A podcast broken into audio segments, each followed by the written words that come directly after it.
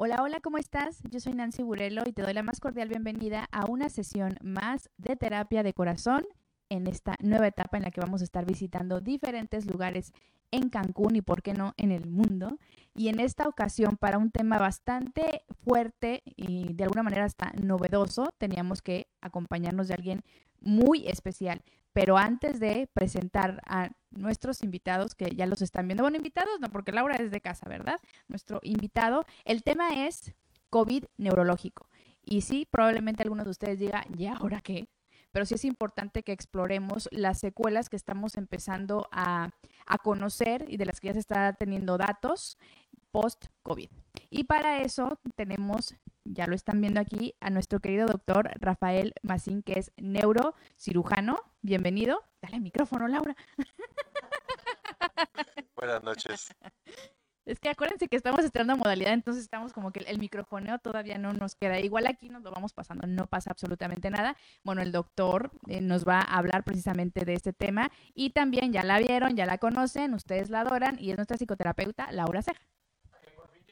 Sí, sí, sí. Hola, Doc. Muchas gracias por permitirnos este espacio para que nos dé sus conocimientos sobre este interesantísimo tema. Nan, gracias. Y pues bueno, no se pierdan, por favor, esta edición que es de suma importancia. Yo creo que si no uno, alguno de nuestros seres queridos, alguien cercano, amigo, ha tenido COVID, entonces es importante tener conocimiento sobre este tema. Es verdad, porque me trae. Es verdad porque nos estamos enfrentando de ya dos años, un poquito más de dos años de, de la aparición de COVID-19 y a los primeros años, el primer año, perdón, los primeros meses platicábamos antes de entrar a la entrevista con el doctor Rafael que el primer año fue pues obviamente el más difícil porque seguramente algunos de ustedes conoce a alguien que, que, estuvo en esa, en esa situación de una vez que lo intubaron, pues ya no salieron, ¿no? Nos estaba dando datos pues, bastante duros en ese sentido. Y ahora, dos años después, estamos empezando a tener datos sobre eh, cómo el COVID ha dañado neurológicamente a algunos pacientes. ¿Nos podría platicar, doctor, eh, más o menos por dónde nos vamos a ir en, esta plática? Porque antes de entrar al aire nos, nos comentaba que hay como que tres factores principales que podemos analizar. ¿Nos puede hablar un poquito de eso? Sí, muy buenas noches. Eh, entonces, el día de hoy lo que vamos a hacer es tocar tres puntos en particular sobre eh, las afecciones neurológicas causadas por el virus de COVID.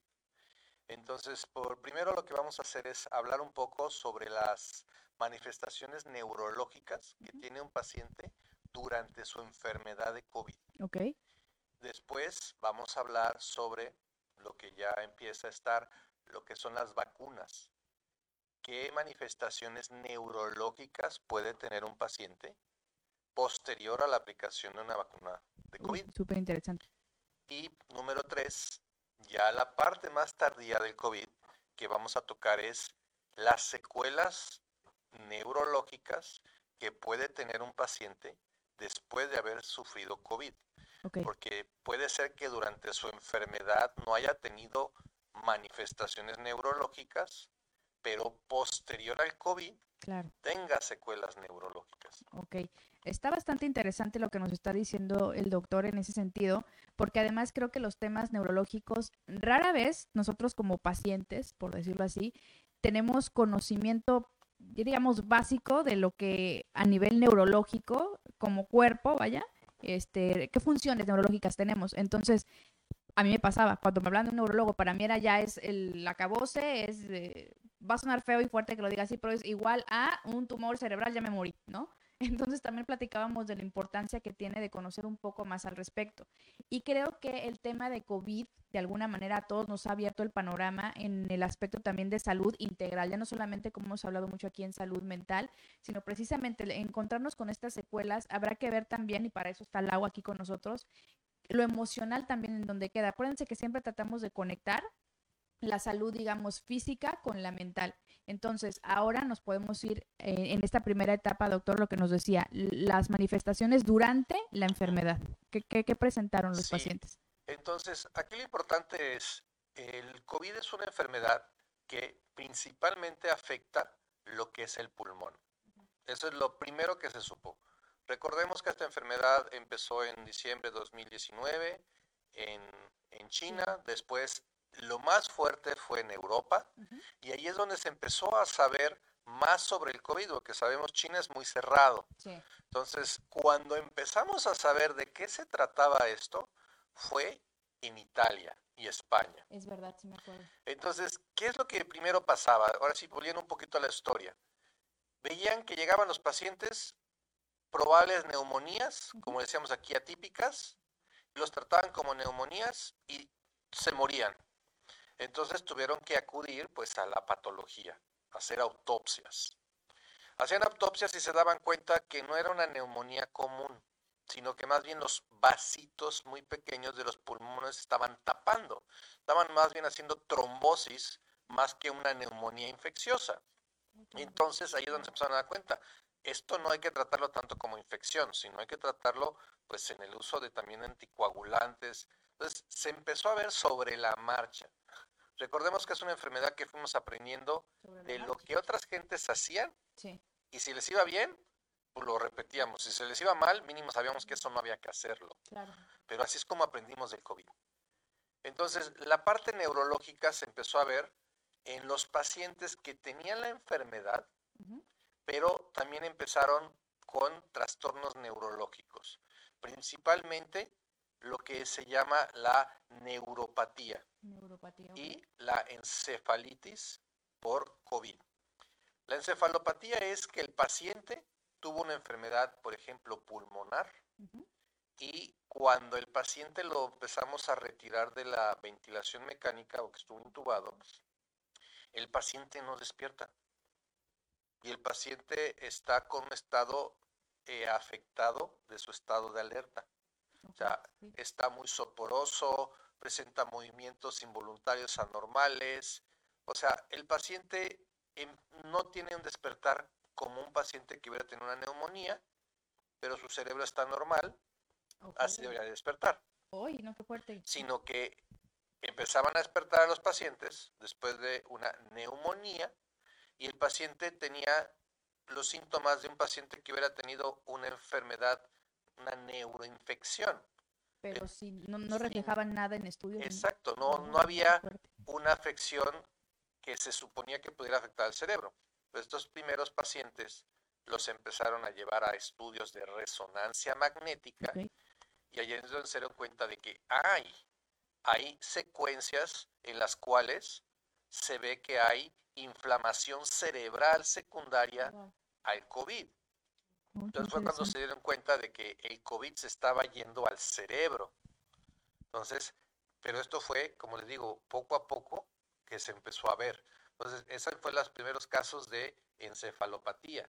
¿Se podría decir que es una especie de secuela? Eso es, mm, eso va a dejar ciertas secuelas neurológicas. No tanto son como secuelas propias del COVID, sino secuelas neurológicas como lo hubiera causado cualquier otra eh, enfermedad de tipo neuroinfección.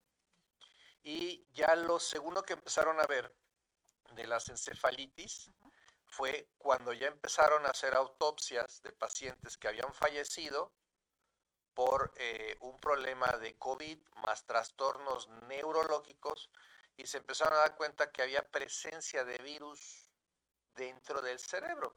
Entonces ya era una infección, una infección viral dentro del cerebro secundario al SARS-CoV-2. Entonces ahí esos fueron los primeros pasos de cómo darse cuenta de que había infecciones al sistema nervioso central por COVID. Qué interesante, qué interesante. Y de los datos que tenemos hasta el momento, porque ojo, esta información pues prácticamente nueva que se está dando precisamente por, porque la enfermedad es nueva, ¿no? Pero las afectaciones son lo que nos puede llegar a sorprender a muchos porque decimos, ¿qué tiene que ver el cerebro con una infección en el pulmón?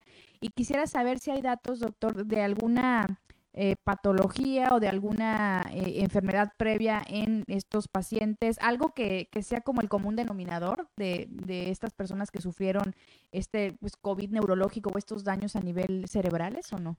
No, lo que sí se demostró es que los pacientes que habían tenido anterior al COVID un evento vascular cerebral, y ya eso le llamamos, como lo revisamos anteriormente, una hemorragia o un derrame cerebral, cuando tenía la enfermedad de COVID, tenían mayor predisposición a presentarlo. O sea, pacientes que habían tenido un infarto cerebral previo a COVID, era más probable y se presentó más frecuentemente que tuvieran infartos cerebrales durante la enfermedad de COVID. Ay, qué interesante, qué interesante. Hago una pausa rápido nada más para recordarles. Si tienen alguna duda, algún comentario, déjenoslo aquí porque estamos, ahorita estamos en vivo y tenemos al doctor aquí, entonces aprovechen para que si tienen alguna duda en particular sobre este tema, pues quién mejor que el doctor para, para comentarnos. Ahora, quiero explorar un poquito el tema emocional con Lau, eh, porque precisamente al platicar antes de la charla ya en vivo, hablábamos de esta situación de que los pacientes, una vez que pasando unos meses de COVID, que estaban, estábamos empezando a ver los datos de la gente que llega con síntomas de COVID y que la tienen que intubar, no sale. Entonces, en el tema emocional, cuando sí salen, ¿Qué, crees que sucede o te han llegado pacientes que han tenido COVID? ¿Cómo lo han tomado? Sí, claro, es como cualquier experiencia traumática, ¿no? En el tema del COVID, pues escuchó tanto donde quizá nos generó más eh, miedos y más quizás suposiciones eh, dramatizadas de lo que se estaba viviendo, porque incluso, pues, si tú lo llegaste a tener, si usted, que es como, bueno, no pasó nada, lo tuve, tuve tal, tanto tiempo así, en casa, guardado, pero también mucha gente falleció. Entonces, cuando empezamos a escuchar todo esto, pues se genera una especie de estrés psicológico que nos, nos lleva a tener quizá...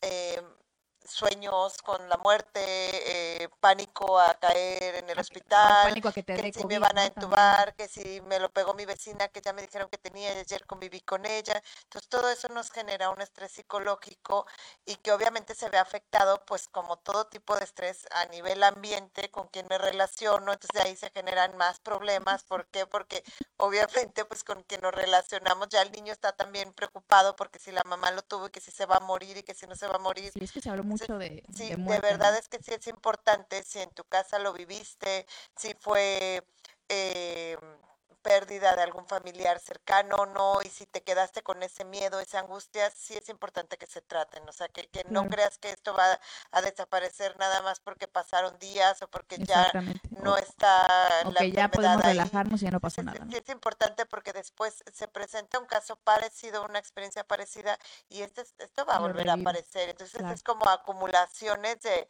de traumas grandes, pequeños, como sea, y a eso agrega la parte, pues quizá algo que vivimos en nuestra niñez y se va a generar algo mucho más grande que puede llegar incluso hasta la enfermedad. Por pues. supuesto. Y, doctor, en el tema de eh, lo neurológico, eh, el COVID neurológico, ¿tiene que ver también con, eh, no sé, eh, síndromes o trastornos como ansiedad, trastornos depresivos también?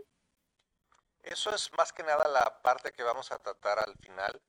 Lo que son las secuelas. Ah, perfecto. Porque dentro de las secuelas neurológicas secundarias al COVID están las secuelas de tipo eh, plenamente neurológicas y las neuropsicológicas. Dentro de las neuropsicológicas o neuropsiquiátricas es el aumento en la presencia de trastornos de ansiedad o trastornos de pánico secundarios a COVID gentes que no conocían lo que era un trastorno de ansiedad o cambios en su personalidad. Palomo es todo eso. Posteriormente a la enfermedad de COVID, aunque no hayan tenido manifestaciones neurológicas en la enfermedad, presentan eso. Y esto viene asociado, yo creo que, perdón, gracias, Man.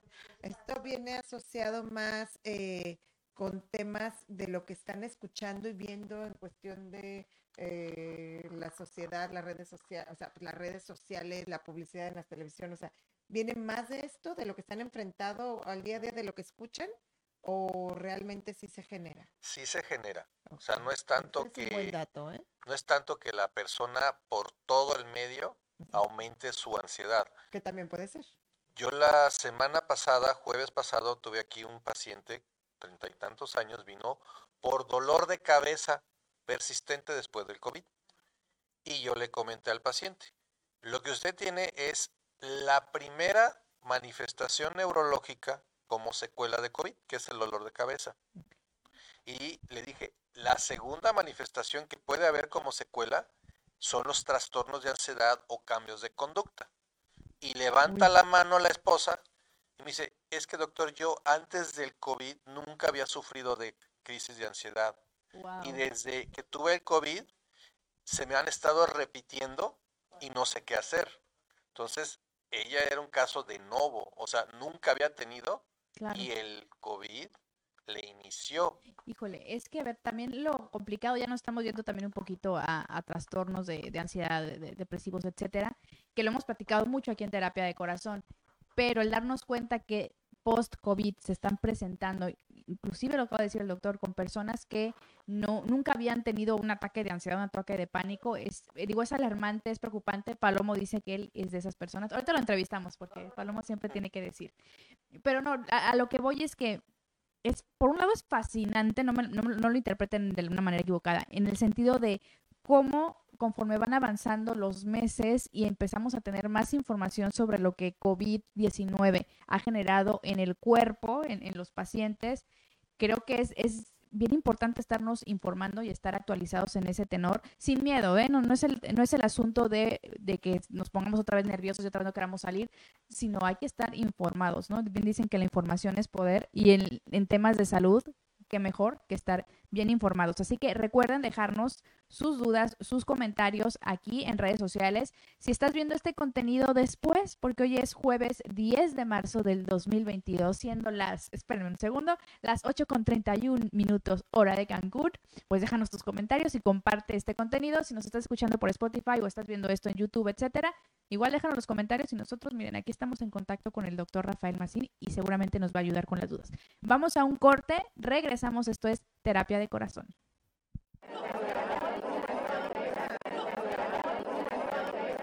Ya estamos de vuelta aquí en Terapia de Corazón. Estamos hablando sobre COVID neurológico y estamos abordando diferentes áreas o diferentes puntos que debemos explorar para entender un poquito más cómo se está dando pues esta situación y los datos que ya existen en la actualidad y que seguramente van a, van a seguir saliendo más.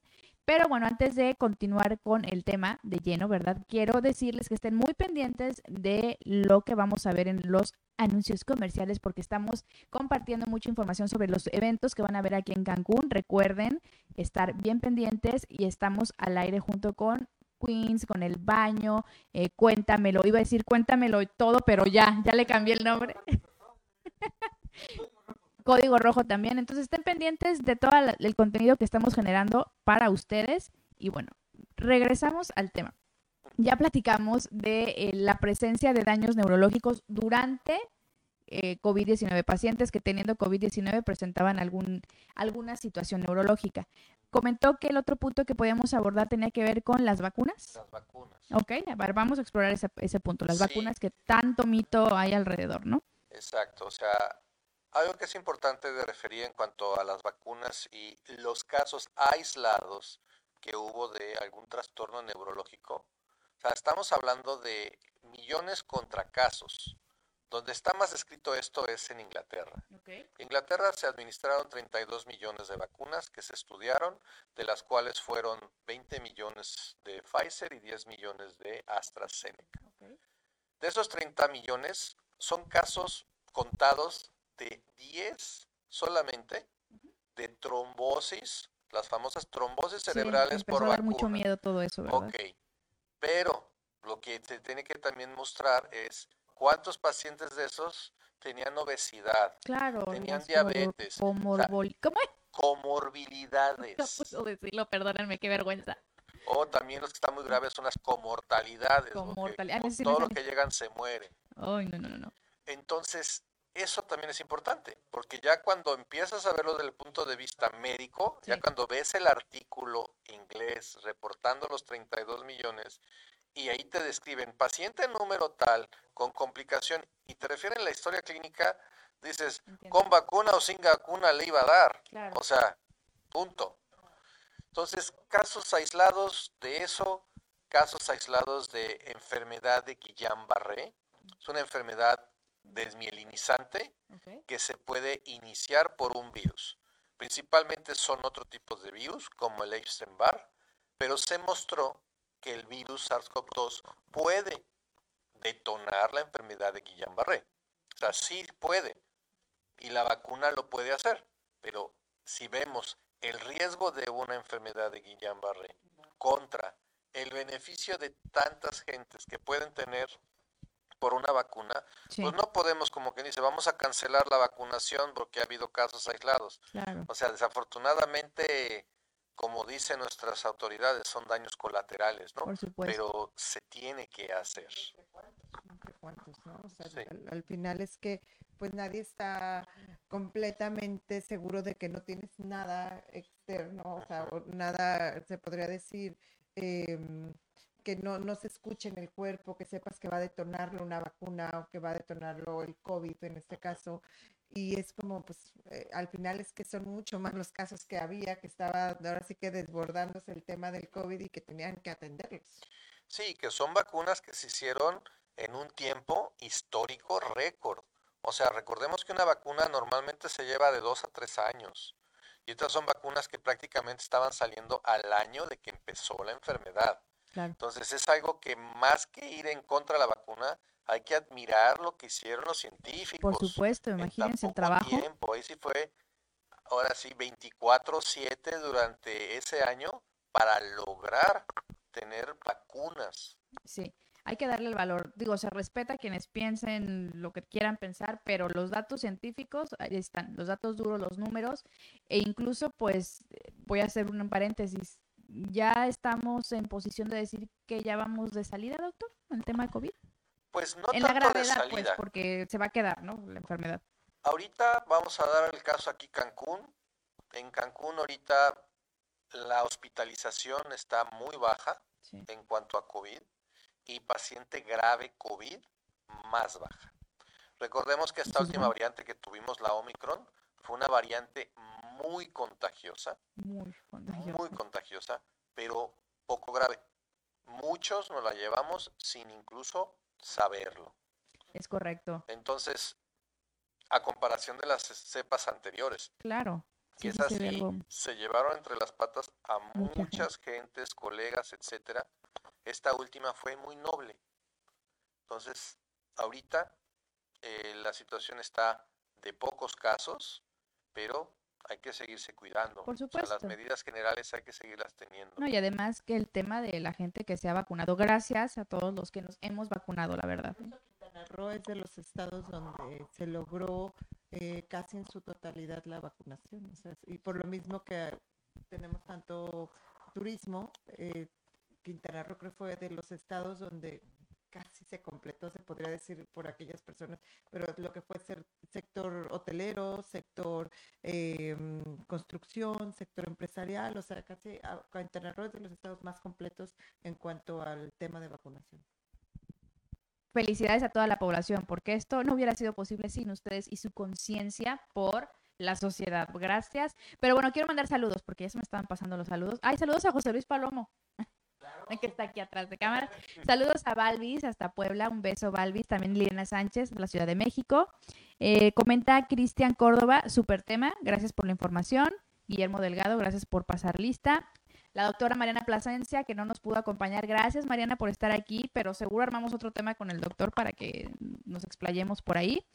Eh, también a. ¡Ay, Laura Borras! Saludos. Qué bueno que estás viendo aquí esta transmisión.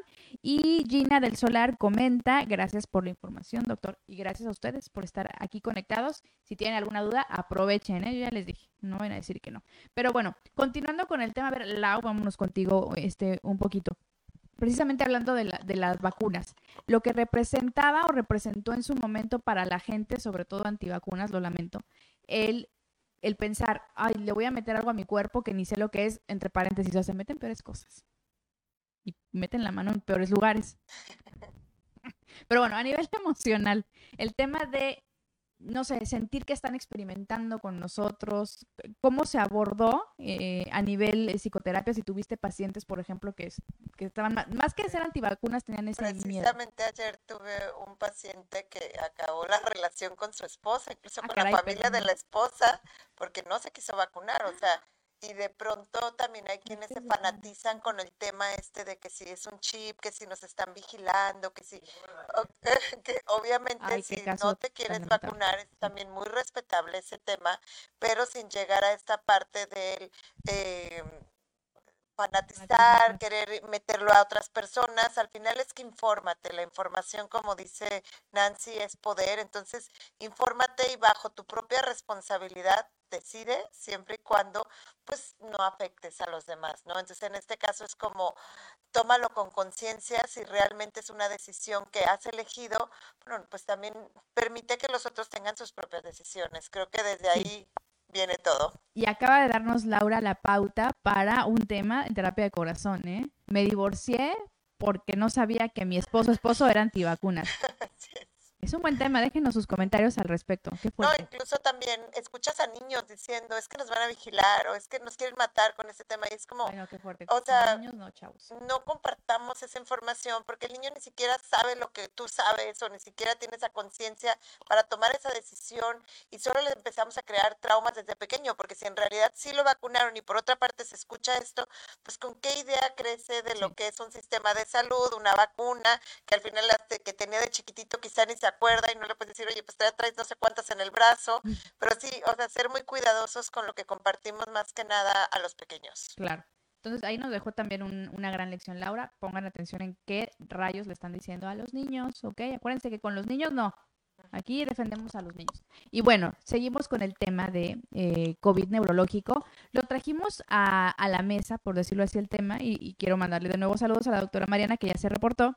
Eh, porque en alguna plática me comentó la doctora Mariana Plasencia que ya había presentado un caso. Inclusive, Mariana, si pudieras escribirnos un poquito de, del caso para que lo compartamos aquí y también el doctor eh, sepa eh, de dónde empezó la, curiosidad por saber de, de, estas secuelas neurológicas del COVID o cómo, me, tiene impresionada lo que dijo el doctor, ¿no? a raíz de un virus que es o que se supone atacaba a nivel pulmonar, como hay gente que termina con patologías, se dice bien, este, neurológicas, es impresionante. Entonces usted está atendiendo pacientes que están presentando eh, síntomas neurológicos post-COVID. ¿Y qué, tanto, qué tanta sí, Ahorita lo que empezamos a ver, eh, los últimos artículos que han salido sobre secuelas de neurocovid, hay 57 posibles secuelas neurológicas. 57. Entonces, cuando te pones a ver y dices, si en lo neurológico es 57, yo le quiero preguntar al dermatólogo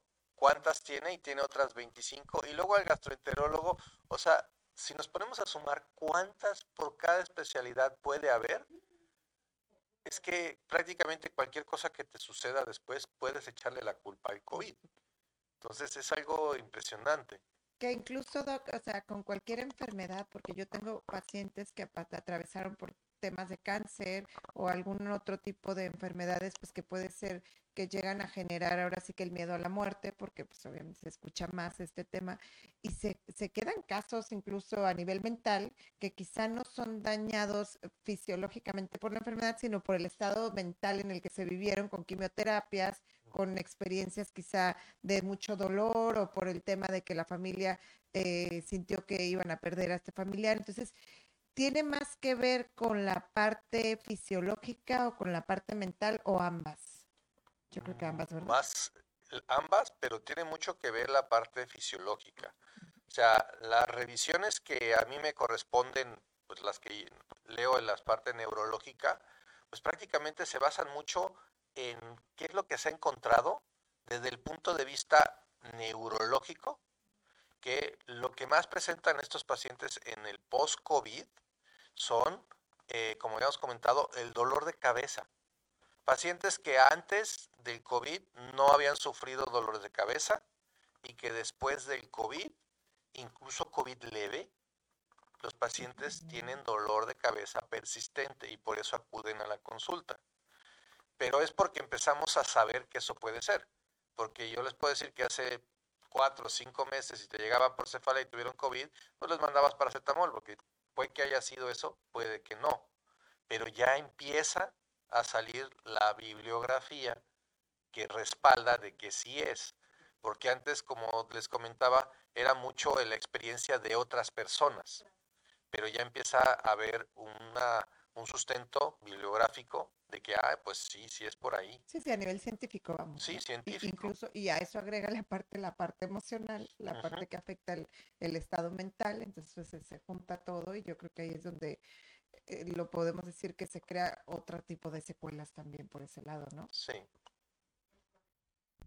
Aprovecho para leer el, el mensaje que nos deja Gina del Solar y hacer un paréntesis. Si me ven aquí moviendo es que Paloma me está dando instrucciones, no crean que estoy aquí este, mamaseando ni payaseando, ¿ok? Gina, gracias por tu comentario y dice, a mí me dio COVID en enero y hasta hace poco me volvió la sensibilidad en las yemas de los dedos, pero según no era una consecuencia del COVID. ¿Será esto? Sí, es post-COVID. Definitivamente. Definitivamente. Hay manifestaciones que son, ahora sí, el sistema nervioso central y hay manifestaciones del sistema nervioso periférico, que Ok. es cuestiones de nervios, El periférico es cuestión de nervios. de nervios. Entonces, lo que estás sintiendo, si fue después del COVID, no hay duda. La principal manifestación del sistema nervioso periférico post-COVID es sensación de hormiguitas, que le llamamos entumecimiento, Ajá, que que médicamente son las parestesias, y lo que es el, el ¿cómo se llama? la sensación como de calambres. Mm. También hay pacientes que les quedan esas sensaciones, dolor neuropático secundario. Entonces sí, o sea, eso es muy probablemente. Estamos así. A mí la primera persona que vi con secuelas de entumecimiento, dolores articulares, dolores de huesos post-COVID, fue una, una pediatra del. Hospital General que tuvo COVID y después me vino a platicar, oye, es que ¿qué hago? Porque después de que me dio este bicho, pues es que siento estos entumecimientos, estas parestesias y cestesias. Está muy raro, ¿qué me tomo? Dije, pues mira, si es por COVID o no es por COVID, yo te daría un medicamento que se llama eh, la pregabalina. Lo doy pues para todo tipo de neuropatías. Puede que te sirva en la post-COVID, no. pero puede que no, porque pues todavía estamos hablando de eso hace más de un año. Es que exactamente, el- por eso soy muy eh, empática, digamos, en este sentido de sigue saliendo información, porque por ejemplo, dice el doctor, eh, tiene pacientes que refieren que tienen mucho dolor de cabeza post-COVID. ¿En dónde se origina ese dolor de cabeza? Obviamente en la cabeza, eh, pero me refiero al por qué, es decir, es por estrés, por la inflamación que hubo en el cerebro, porque exactamente... eh, Es que son esas cosas que eso se va a poder responder probablemente en unos seis meses o un año, Vean, porque vean. ya van a salir los estudios de pues más a fondo de la fisiopatología, qué lo causó.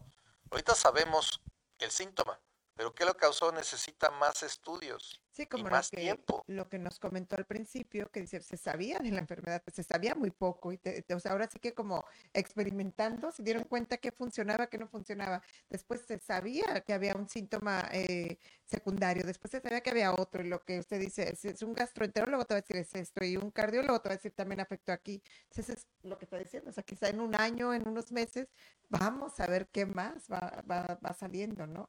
Sí.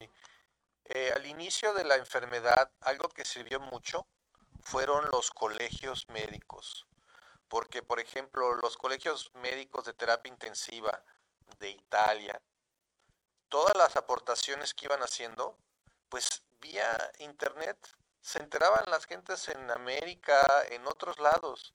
Entonces, en ese sentido, sirvieron mucho la comunicación entre diferentes especialistas de todo el mundo, porque ahí sí se pudo ver, este medicamento sirve y este no, porque no solamente todo se hizo, ahora sí, eh, por acierto, hubo cosas que se dejaron de hacer porque se dieron cuenta que hacían más mal que bien. Entonces, pero eso es algo que solamente la experiencia Exactamente, a través de la experiencia, como dice la... y esta enfermedad literalmente tuvimos que ir aprendiendo día a día.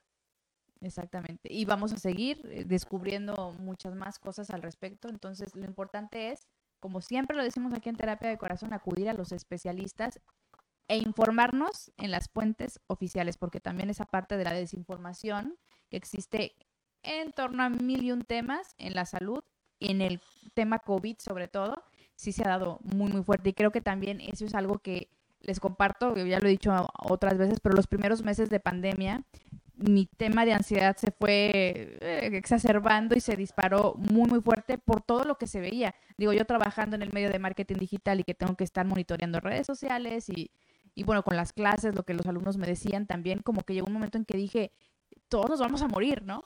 y por más que a lo mejor ahorita les da risa, ¿verdad, Palomo? Pero la verdad es que en ese momento sí te lo crees, ¿no? Y eso es bien, bien, bien importante decirlo, que seguramente nos pasó a muchos. Les decía hace rato, como que no veía para dónde, o sea, no veía el futuro, no veía qué va a pasar después del COVID porque es algo nuevo. Y algo que es muy inquietante también, que a lo mejor no es únicamente el tema de, de COVID neurológico o de los daños a nivel neurológico, es lo que dice eh, el doctor, más de 50 eh, consecuencias, secuelas. A nivel neurológico, pero además eh, a nivel cardiológico seguramente habrá otras, a nivel gastroenterológico, está bien dicho, yo ya, ya, estoy inventando palabras aquí, pero es que uno se prende aquí, se emociona. Entonces, ahora no es lo preocupante, repito, es el tema de estarnos informando. Hoy estamos explorando a nivel neurológico lo que hasta el momento conocemos que está pasando o que se ha dado en, los datos. Ahora, doctor, íbamos a empezar a hablar también de las secuelas neurológicas post-COVID. Ya, ya nos dio un, un, ejemplo con algún, con algún paciente, pero también me gustaría que si ustedes, así como Gina, salud, salud, nos comentó qué que, le estaba pasando, Igual y ustedes cuéntenos cómo les fue después de, del COVID, porque también a nivel eh, neurológico, pues tenemos eh, temas de trastornos de ansiedad y otras cosas. Entonces, eh, vamos a ir a un corte. Es que ustedes no vieron esto, pero ahorita dije, ¿qué está pasando? Ya nos vamos, alerta sísmica. No es cierto, aquí no hay alerta sísmica. Vamos a un corte. Ya estamos de regreso aquí en Terapia de Corazón con la risa y risa porque estamos balconeándonos aquí unos, bueno, más de no estoy balconeando a mí porque todos son muy decentes aquí, al parecer, menos yo. Les decía que, porque habla el doctor también de que, hay mucho lobo hipocondríaco, ¿no? Que le, y dice, la es que hay mucha gente que le encanta estar medicado y que... No, con médicos y, medicamentos y como que es su pasión ir a visitar especialistas. Mi pasión es pasear por los hospitales, prácticamente. No, ya, ya le he bajado un poco a eso. Pero sí soy la mamá de todo mundo, entonces en igual se vas a encontrar que si por la, toda la cabeza atraigo cafeaspirinas, no te hace la cafeaspirina, atraigo paracetamol. No eres de paracetamol, tengo ibuprofeno. ¿Tienes cólico? No te preocupes. Y mis alumnas pueden decir eso porque siempre. Farmacias Curelo, debería, debería patrocinarme una farmacia, Farmacias del Ahorro Guadalajara. Oigan, yo soy una farmacia. Farmacias de corazón. Farmacias de corazón. Oye, esperen, voy a registrar eso. Suena muy bien. Suena interesante. Si alguien más usa, aquí está este precedente. Yo lo dije primero. Bueno, no, Laura lo dijo primero. ¿eh? Farmacias de corazón. Ay, Dios mío. Pero bueno, entonces, eh, ya para irnos a la recta final de, del programa, vamos a hablar de las secuelas eh, neurológicas ya post-COVID, ya lo que se tiene eh, en datos duros, la experiencia también del doctor con pacientes que ha tenido. Y pues nada, a ver, doctor, ahora sí que déjese ir, cuéntenos cómo va el tema de las secuelas. Bueno, eh, las secuelas más frecuentes es el dolor de cabeza, como habíamos dicho. En orden es dolor de cabeza, después mareo y el tercero son los trastornos de ansiedad, trastornos de personalidad, y eso puede ser que hayan tenido problemas y el COVID lo exacerba, o que simplemente nunca lo hayan tenido y el COVID empieza a hacer que esto se presente. Ok. Ah, lo que decía es como un detonador, pero eh, en teoría, ¿por qué sería? Porque el COVID te baja las defensas, no, no tenemos información. Es que no, sabemos realmente por qué este tipo de síntomas o que no se daban antes se empiecen a dar. O sea, a lo mejor la parte de trastorno de ansiedad, pues como decía la doctora, o sea, puede ser que por todo lo que están viviendo se les detona la ansiedad, pero no, no está tan descrito de que eso haya sido. No está como que científicamente comprobado, como dice. Entonces, eso yo creo que se va a llevar un tiempo en que la ciencia pues nos vaya dando un poco más de la luz hacia dónde van el origen. Y es que el cerebro es, uy, o sea, ese es algo impactante. La otra vez, eh, broma, platicaba con una amiga por temas de que si depresión, que ansiedad, hablando muy casualmente de eso. Y digo, es que a veces siento que mi cerebro quiere matarme. Y yo así, cálmate.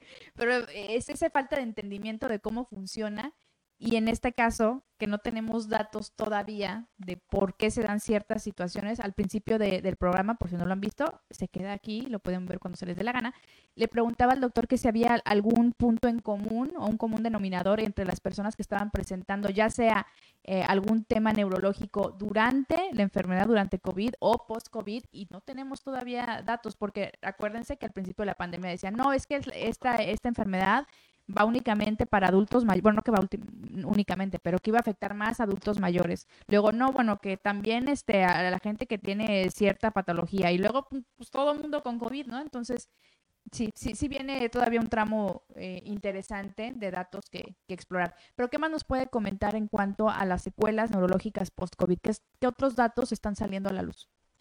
Pues también lo que comentaba ahorita la persona que les mandó el mensaje.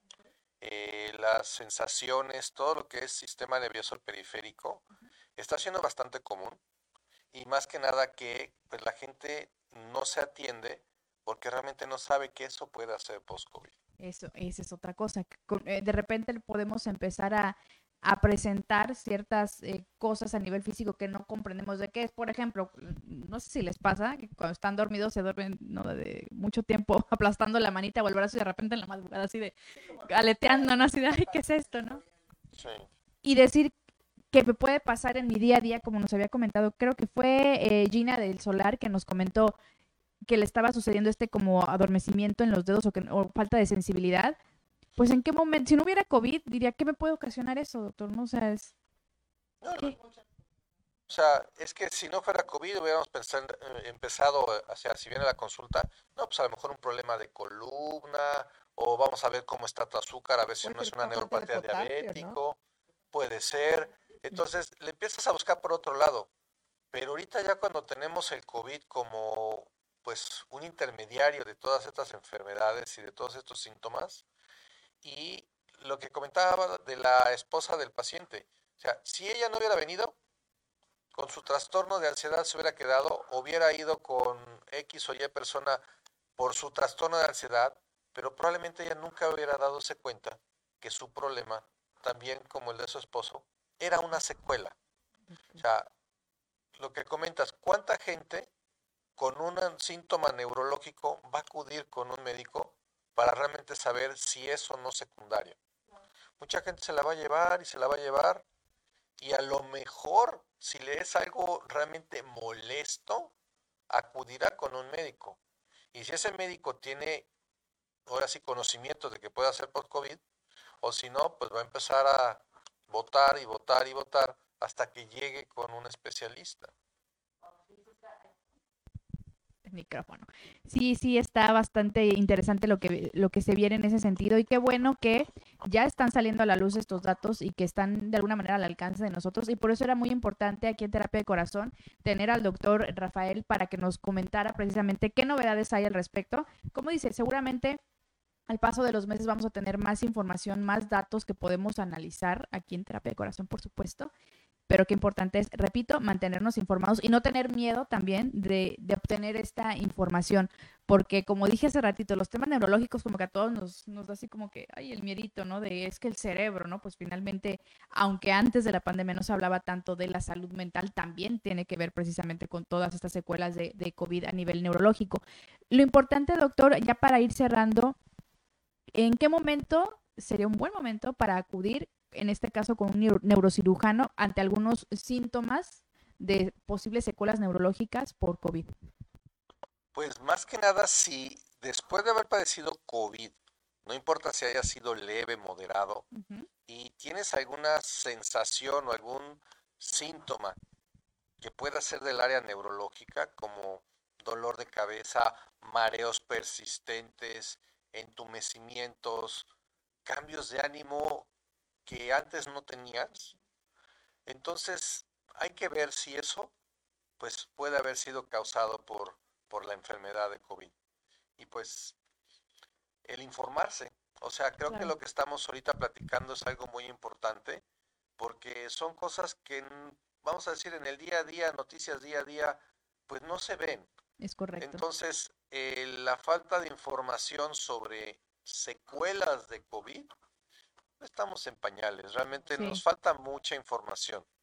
Ok, entonces ya tienen por ahí muy buenos consejos del doctor eh, Rafael al respecto, porque sí es verdad que muchos tienden a dejar el tema de salud para, para después, o no tengo dinero, creen que es muy caro, no.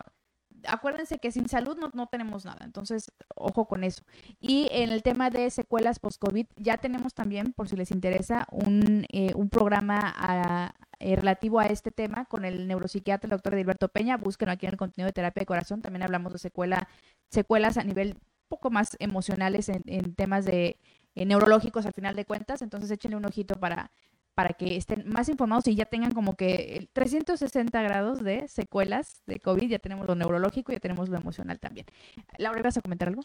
Pues nada, también esa parte que dice el doctor, que te atiendas y que si te estás dando cuenta que si tu mente y tus pensamientos te están llevando a momentos de pánico, que te están generando ansiedad, pues no dejes por un lado el atenderte también esa parte, el dormir bien, descansar, hacer ejercicio, eh, alimentarse adecuadamente, estar en el presente, no estar futureando, te va a ayudar muchísimo a que estas secuelas quizá no se detonen tan gravemente como se, se pudieran detonar si aparte tu mente te está generando todo esto. Súper importante también.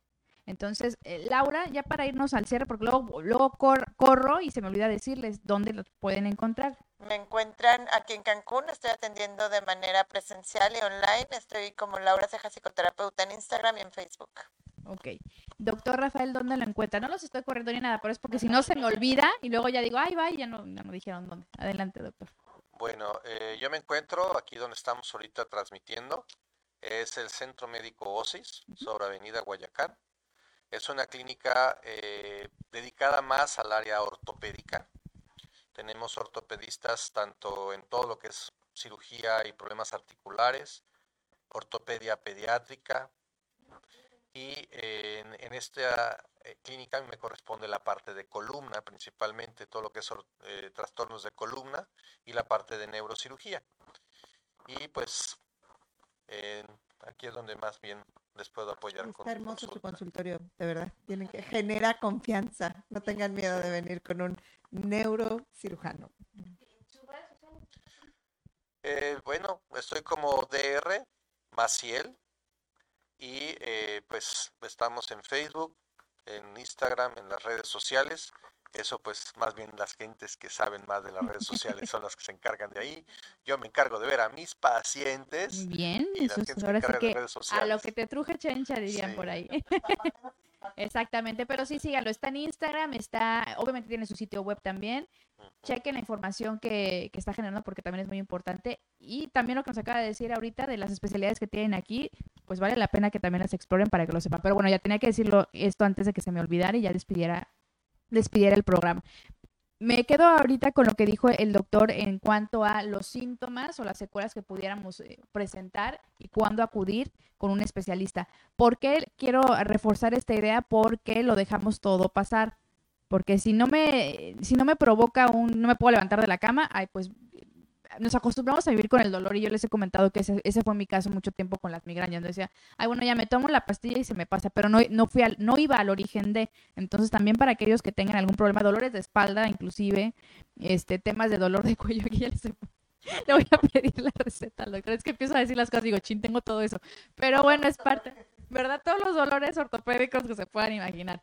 Pero bueno, ya, ahora sí, ya para ir cerrando, recomendaciones, doctor, eh, a las personas que estén presentando, además de que ya nos dijo que hay que, que, visitar a, a, un especialista, alguna recomendación de qué podemos hacer cuando presentamos eso, además de venir con un médico, se tiene, hay que estar monitoreando la, eh, la periodicidad de tal síntoma.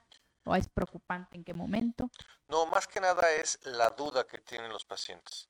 O sea, muchos pacientes vienen por la duda de, doctor, lo que tengo o lo que siento fue causado por el COVID, como la persona que te escribió, y no queda más que decirle, sí, sí es Ante la duda, no hay duda. Entonces, eh, pues la gente que tenga la inquietud o que tenga algún síntoma que tenga la duda si pudo haber sido no causado por esta enfermedad nueva, pues acudir con el médico, con el especialista. Va a ser la primera opción. Sí, porque además a lo mejor hay gente que no le dio COVID y tiene algún síntoma, pues digo, tampoco es nada más, ay, si me dio COVID voy a ir, no, pues si te duele la cabeza, si dolor de espalda, dolor de cuello, pues atiéndete, ya no es únicamente un tema, aquí el consejo ya no es únicamente por el tema que estamos viendo hoy, atiéndete, aunque por ahí dicen que yo soy una adicta a estar viendo médicos, pues sí, porque quiero estar bien, o sea, no, no por otra cosa, ¿verdad, Palomo? Soy Melman, sí, de hecho sí, soy Melman de Madagascar. Yo, yo confío en la ciencia. ¿Qué más? Confío en la ciencia y, sobre eso, sobre eso nos vamos. Ya casi nos despedimos, pero les quiero recordar que los martes y jueves son de terapia de corazón. Bueno, el próximo miércoles también va a haber terapia de corazón. Ah, van a ver la programación de la próxima semana. Y agradecer nuevamente al doctor por brindarnos su espacio, porque además le movimos todo el consultorio, déjenme decirles. Hasta los pescados nos están viendo feo ya, como que a ver a qué hora se va. Sí, ya, porque sí, le, le hicimos aquí una revolución en su consultorio, pero de verdad, doctor, muchas gracias, gracias por el espacio. Recuerden eh, consultar con él ante, ante la duda, pues vengan aquí con el doctor. Aparte, yo iba a decir, se la van a pasar muy bien, yendo como comadreando con el doctor. Pero ya fuera de broma, por favor, ante cualquier síntoma que ustedes consideren anormal, y ya no hablamos nada más de neurológicamente, acudan a los especialistas. Eso es lo que, a lo que le apostamos aquí en Terapia de Corazones, en acercarlos a ustedes, a los diversos especialistas, para que pues, no tengamos tanto miedo y ya lejos de parecer Melvan, Melvan, ¿eh? Melman, de Madagascar, que no nos acostumbran a vivir con el dolor, no es normal vivir con dolor de lo que sea, ¿eh? Ah, eso, iba también yo, atiéndete de lo que sea, o sea, que, que estar contigo sea un espacio confortable en todos los sentidos estamos aquí para ayudarte. Exactamente. Y pues nada, bien, les agradecemos mucho su tiempo, ¿verdad? Eh, las personas que estuvieron conectadas en vivo. Muchas gracias. Saludos a, hasta Ciudad de México y a todos los lugares donde nos, nos hacen favor de, de ver nuestra programación. Y recuerden, Terapia de Corazón, aquí seguimos ahora sí que al servicio de la comunidad, generando más contenido de salud integral. Vamos a estar visitando a otros médicos, vamos a visitar diferentes lugares también para que conozcan un poquito más de la vida social en Cancún, ¿por qué no? con los protocolos. No empiecen con sus cosas raras, ¿ok? Yo soy Nancy Burelo y te deseo una muy linda noche.